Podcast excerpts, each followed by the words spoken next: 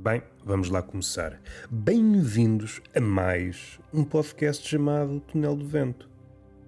Conduzido por este caguinchas, dotado desta voz valha-me Deus, cujo nome, é pá, nem vale a pena recordar, porque vocês podem ter recalcado o meu nome e agora é trazer-vos o trauma à tona dos lábios ou à tona dos olhos, sob a forma de lágrimas. Eu não quero isso para a nossa relação. Eu quero que continuem nesse desconhecimento artificial. Se vos magoei, era essa a intenção. Cá estamos para mais um, em princípio, podcast onde eu vou deambular com a minha pança com ar de ginasta, que é para enfatizar o ridículo que é a vida. Por norma, uso roupa preta é isso que eu digo quando entro numa loja e dizer num talho também. Mas não é preciso esticar o humor até aí. Vamos mesmo para situações concretas, dignas de pessoas, digamos, lúcidas. Aproveito para fazer um à parte, é como aquela história do escritor que foi convidado a frequentar um hospício privado e chegado lá disseram que ele estava morto. Ora, ele como estava louco, para não chatear ninguém, acreditou. E assim se vê. Ainda há pessoas competentes. Se o louco dissesse, ah, não, não, estou vivo, própria pessoa lúcida. Nesse caso era o lúcido que ia estragar o esquema todo. O louco, por vezes, eu sei que é muito acompanhado de críticas destrutivas, mas em certas situações como esta, de um diagnóstico apressado da morte, meu amigo, você está morto. E o louco, opa, pode ser, não estou aqui para empatar ninguém. É nestas situações que se vê que o louco é a figura mais querida deste século. Ainda é a pessoa mais razoável deste século. Vejam bem para onde é que a gente está a ir. Eu não sei para onde é que nós estamos a ir. Estava a falar apenas de uma roupa preta, que é a minha farda. Eu estou sempre de luto, porque todos os dias parte alguém. E como eu não tenho memória para guardar todos os nomes, e acho que não vale a pena uma espécie de intermitências do luto, eu parto do princípio do humanismo. Todas as vidas são iguais. Logo, se todas as vidas são iguais, independentemente das alturas da barriga ou não, ou do bigode, se bem que há pessoas dotadas de bigode que não merecem, não merecem a humanidade, há um bigode a partir do qual uma pessoa deve recuar no que toca à humanidade. Aqueles bigodes, não é farfalhudo, é uma espécie de armação, uma espécie de instalação artística em cima dos beiços. Isso é um bigode na cabeça da Joana Vasconcelos. Faz favor de sair da taberna. Estás a ocupar metade da taberna com esse bigode. Há pardais a nidificar numa das extremidades desse bigode. Eu não estou a restringir, longe de mim, as potencialidades do bigode. Se você quer um bigode assim mais avantajado, sim senhor, mas há limites. Você não anda na rua com uma maromba em cima dos beiços nota de rodapé, porque eu sou uma pessoa que deve ser acompanhada por uma turba de exegetas que aproveitam os meus silêncios para desbobinar notas de rodapé. Maromba, o autor, quando disse maromba, quer dizer aquele objeto, parece uma vara usada pelo funambulista. Outra nota, isto já parece quase uma página de David Foster Wallace. O funambulista, aramista, aquele que está pendurado lá em cima, num fio, entre dois edifícios, ou dois objetos, ou duas estruturas visivelmente altas. Disse aramista, disse equilibrista, disse funâmbulo. Numa primeira abordagem, numa abordagem mais calmezinha, equivalem-se. Agora, se forem amigos do rigor, são coisas diferentes. O funâmbulo é um homem à parte. Distanciou-se do mundo e o que é que ele está à procura? Está à procura da morte pelo caminho mais difícil. Não sou amigo do GPS, nem conheço os caminhos da vida e os caminhos de Portugal. Perdoem-me, mas a música às vezes conduz-nos a estes momentos de grande beleza. Ia dizer de grande ridículo, mas a boca fugiu-me para a verdade. É uma trombose lírica. A boca fugiu-me para a verdade e lá ficou. E de doravante estou condenado a dizer a verdade e somente a verdade. O que é que é a verdade? Ninguém sabe. A verdade é um bicho esquivo, imutável. Está à nossa frente, qual bicho feroz, é selvagem, mas não quer cá encurtar distâncias com o humano. Com o ser humano, segundo ouvi dizer, tendo por base vários depoimentos de animais selvagens, é uma carne que, pá, nem com os melhores temperos, só em última instância. Volta e meia, há um humano que vai para a maneta, em virtude do encontro com o animal feroz, mas o animal quer é mais não é matar por desporto, é matar por matar. É alguém que está a tapar as vistas ao animal. Ponham-se nesta situação, mas em segurança, com uma jaula daquelas jaulas típicas de quem vai fotografar ou filmar a vida dos tubarões brancos. Como é que eu ia dizer? Belos saltos que eu ando aqui a dar. Está a falar de farpelas, havemos lá voltar, farpela preta. Eu não sou uma pessoa muito ligada às marcas. Mas se eu disser isto da boca para fora, cada frase tem sempre as suas limitações. E em certas situações começa a mostrar brechas. Não consumo marcas, que é mesmo assim. Na alimentação tento-me esquivar às marcas. Na roupa tento-me esquivar às marcas. Na rua tento-me esquivar às marcas, mas não consigo. Há outdoors e propaganda a torto e a direito. Eu ando de olhos fechados e vá cabeçadas nas marcas, não consigo. Agora, certas situações, eu se calhar recorri às marcas. Sou crente de que uma marca melhor significa equipamento melhor. Neste aspecto, jaula melhor. Eu tenho uma posse pouco consumista. Não fico bem nas redes sociais. Ah, pá, tu estás com uma posse pouco consumista. Estás com as mãos nos bolsos. Tens até com as mãos tipo um Cristo, à espera de receber um maná do capitalismo. É pá, dei aqui várias voltas, não desnecessariamente. Vamos também ser sérios uma vez na vida.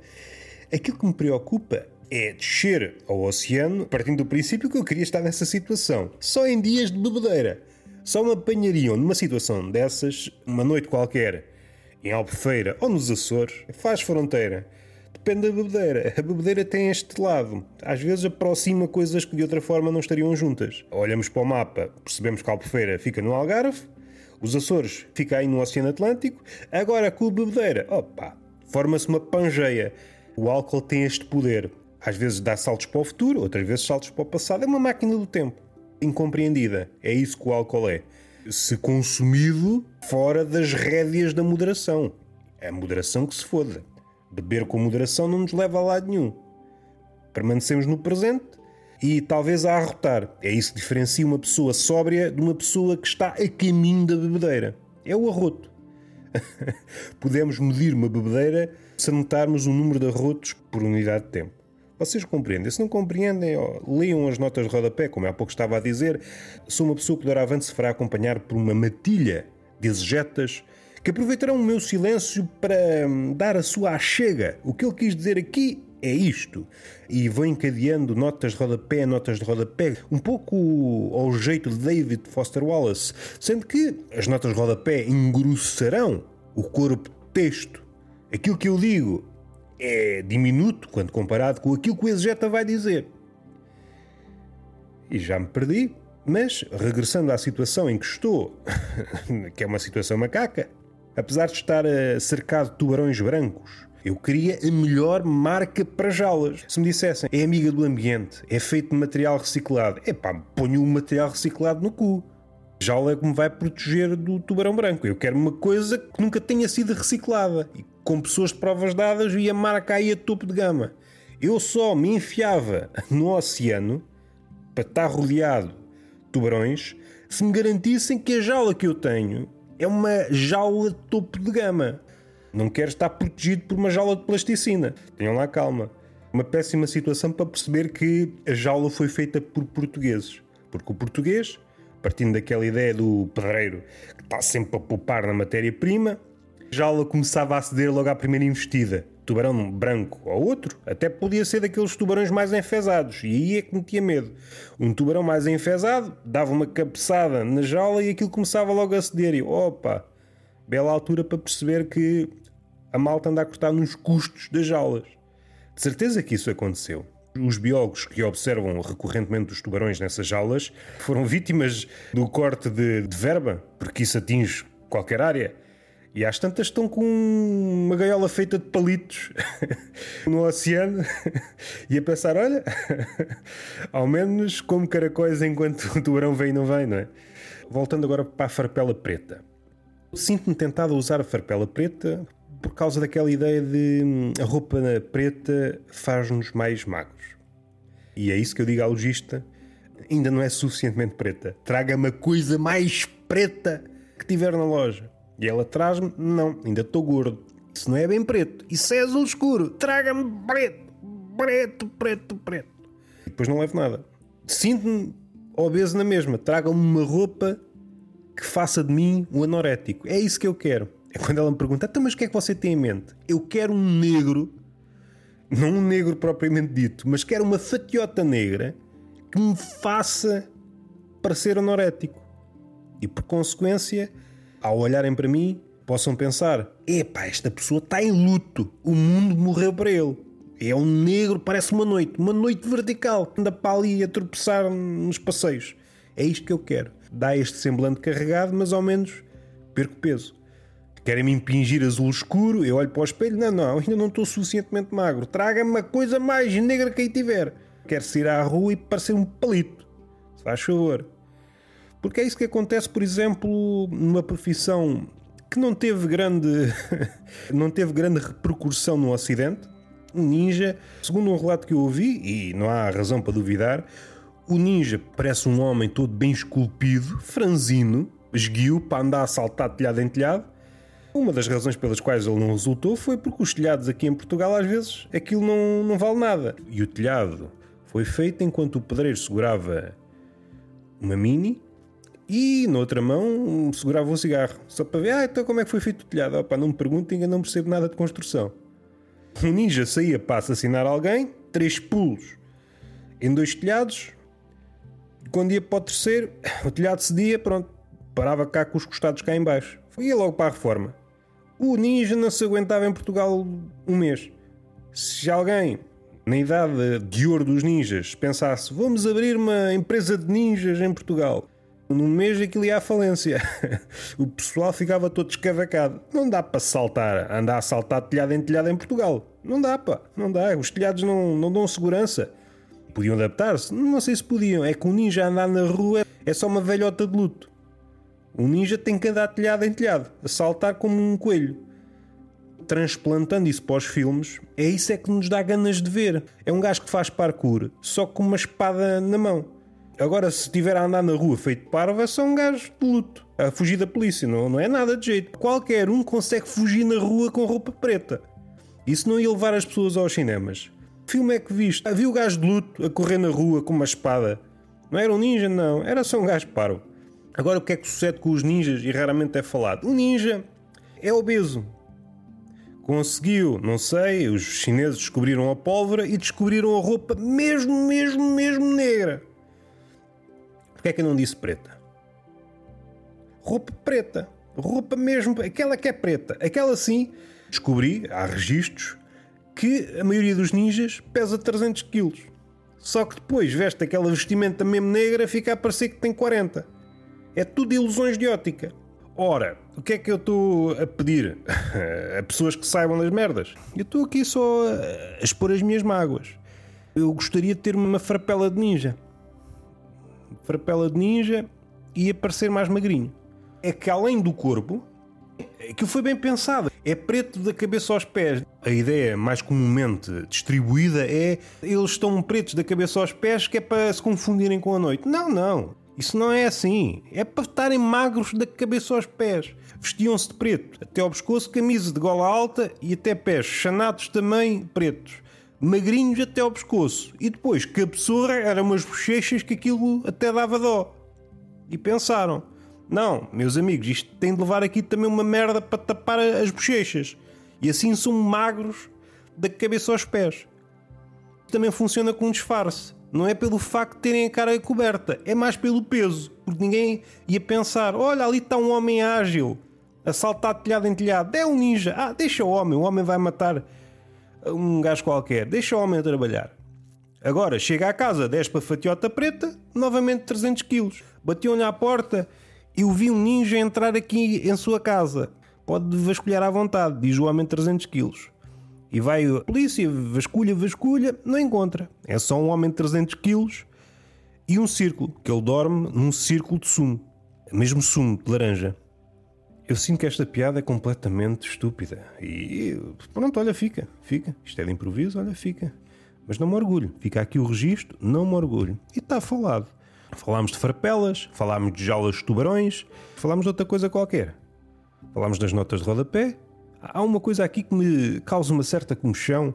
Eu sinto que é mesmo assim, como os ativistas ou as influências dizem, eu sinto que as coisas estão a mudar. Não sei se é o meu sítio que é privilegiado, uma espécie de mirador privilegiado para a prevoice, e eu estou sempre a catar este tipo de coisas, mas tenho vindo a perceber que há um uso exagerado da expressão vou ou vamos à casinha. Normalmente é aplicada quando um, um, homem e o filho, ou a mulher e normalmente a mãe, e um filho vão à casa de banho. E em vez de dizer a casa de banho, dizem vamos à casinha. Primeiro vamos lá ter calma, é? Vamos lá ter calma. Parece-me um salto de raciocínio enorme. É um pressuposto enorme. É uma elipse arriscada. Dizer que casinha é o mesmo que casa de banho é arriscado. Primeiro estamos no Império do Literal. De certeza que já houve um putinho que disse à mãe: Vou à casinha. e a mãe: Está bem, vai lá. Pensando que ia à casa de banho, mas o que ele fez foi mijar para cima da casinha de bonecas da irmã. Só mais tarde é que perceberam. Demorou. O estratagema demorou ainda a ser descoberto, porque viviam com quatro gatos e confundiam o cheiro da urina com o mijo do gato. O mijo do gato tem este poder que é camuflar todos os mijos. E às tantas era uma aliança entre o puto e o gato. O puto mijava na casa de bonecas, dava uma sardinha ao gato e o gato mijava na casa de bonecas. A urina do gato sobrepõe-se à urina do homem. Isto é tipo uma escala é uma hierarquia, uma hierarquia da urina, poucas vezes falada. Talvez repercute-se na hierarquia da casa. Uma vai beber à outra. Passo nojo que a comparação suscita. Eu recuo sempre diante de pessoas que se expressam desta forma. Vou à casinha. Faz à casinha. Quer dizer que quando tens vontade de urinar, transformas-te em anão? Não há casinhas. Pelo menos a última vez que vi, há, às vezes há três: dos homens, das mulheres e dos deficientes. A não ser que haja uma quarta, a casinha. Porque é só um xixizinho. Se for assim, eu percebo. Quando é para fazer xixi, vai-se à casa de banho. Quando é um xixizinho, é à casinha. Largar duas pingas, é, não se justifica ir à casa de banho. Se for assim, é compreensível. E perdoa-me este reparo. Este reparo de pessoa colérica que não vê as coisas como elas são. Ah, vou à casinha. Ou não dizem, que também não fica mal. Perguntam onde é que vais? É pá, não tens nada a ver com isso. A pessoa já com a picha de fora. Porque é mesmo assim, uma pessoa para atalhar. Isto não é descabido. Alguém pode estar a pensar, pá, isso é completamente descabido levantar-se de uma mesa, por exemplo, num restaurante, já com a picha de fora. Oh, meus amigos, em que mundo é que vocês vivem? Nós estamos no império da velocidade. Tem pé dinheiro. Ora, se a pessoa, neste caso o homem que está com a picha ao léu, compreendeu, no ato de me levantar, abre já a breguilha e a pila, apercebe-se do gesto, vamos lá ver o que é que está aqui fora. Tipo periscópio. Vamos auscultar o mundo exterior. A picha está no direito dela. Agora não vão vocês, amigos da coerência, pertencentes ao círculo dos corretos, dizer não, não, essa picha não deve estar à vista de todos. Não deve estar à vista de todos. Oh, então agora a picha é menos, por exemplo, que a cabeça é menos que a cabeça. Vocês andam com a cabeça ao léu. E agora a cabecinha não pode. Vamos ter calma. O que eu queria aqui esclarecer é que o homem percebeu, talvez até graças a folhas de Excel e gráficos, essas coisas de pessoa importante que sabe das merdas e depois, diante do fracasso, diz: é pá, não era nada disto. É um gesto que o faz poupar tempo. Se apresentar os papéis dessa forma, apresentar um paper, um relatório a polícia até pode chegar. Meu amigo, você não pode andar com o picholéu no meio do restaurante. E a pessoa com o picholéu, para já está com uma vontade de mijar enorme. É um restaurante grande, por isso é que deu tempo para levantar-se, ir a caminho da casinha e entretanto aparece a polícia. Isto não é um sketch. Isto não é vaudeville. Que as personagens aparecem por uma porta e saem por outra e depois voltam a entrar. Isto não é vaudeville. Isto é a vida real, mas encurtada porque o podcast não pode ter duas horas duas horas até à chegada da polícia. Chegava a polícia, então, meu amigo, o que é que você está a fazer com o picholéu neste restaurante tão afamado? Sabe que não vai de acordo com as regras. Isto não é uma taberna. Oh, meu amigo, você para já baixa a bolinha enquanto estiver a falar de uma taberna. Não é por ter um chapéu e um bigode que é mais que os outros. Vamos lá ver uma coisa. É uma pessoa racional? Pergunta o homem ao polícia. Em princípio sou, diz o polícia. Então vamos lá ver. Estão aqui os papéis. Uma declaração do médico. Eu sou freelancer, diz, diz o homem com a picha ao léu. Eu giro o meu tempo. Soltar a picha logo, antes da casa de banho, consigo poupar uns segundos. Vai andando até à casa de banho e é tempo que uma pessoa só anda. E eu consegui juntar as duas coisas, ando e abro a briguilha e ponho logo a pila de fora. Quando chego ao urinol, é só esvaziar a bexiga. Consigo poupar uns segundos. E esses segundos, ao longo do ano, multiplicado pelos vários anos que eu tenho de vida, epá, é muito tempo. Eu sinto que me tornei a pessoa mais produtiva do hemisfério norte. E o polícia tem certeza, meu amigo, eu não estou aqui para enganar ninguém. Veja bem como é que está o PIB nacional. Se todas as pessoas fizessem o que eu faço, Portugal seria uma potência mundial. E é então que o polícia, como pessoa razoável que é, manda dois tiros para o ar e aconselha, ou sugere de uma forma mais áspera, de hoje em diante, as pessoas que quiserem mijar, seja na casinha, seja na casa, do... não vamos por aí. Realmente, realmente, já que estamos aí, faça esta adenda. A casa de banho masculina é a casa do caralho. Ou pelo menos em potência. Não quer dizer que uma pessoa chega à casa de banho e exibe o caralho. Pode ir só lavar as mãos. Se bem que pode haver pessoas que só consigam lavar as mãos com o picholéu. São escolhas. Cada um tem a sua rede de referências, não vamos julgar as pessoas. O que é que acham desta ideia? Surgiram mais episódios do Tertulia de Mentirosos, Ricardo Leite, Paulo Xavier, mais alguns episódios do Onde Há Pessoas à Merda. Estamos quase a fazer uma pausa desta segunda temporada. Aproveitem os últimos episódios. Faltam para aí mais um ou dois episódios e depois mais um interregnozinho. Até ver. E onde começar a surgir mais coisas. Em havendo tempo, vontade e energia no piso. Enfim, isto completamente despropositado. Vamos respirar fundo acreditar que, um, que o mundo vai ser melhor, mas sem a nossa ajuda. Se o mundo depender de nós, também. Caralho, o mundo também já não está bem. Se o mundo estiver à nossa espera, é sinal que também não anda bem. E é melhor dizer: Mundo, tu estás morto. E o mundo: Ah, está bem. Está feito. Beijinho na boca, palmada pedagógica numa das nádegas e até à próxima.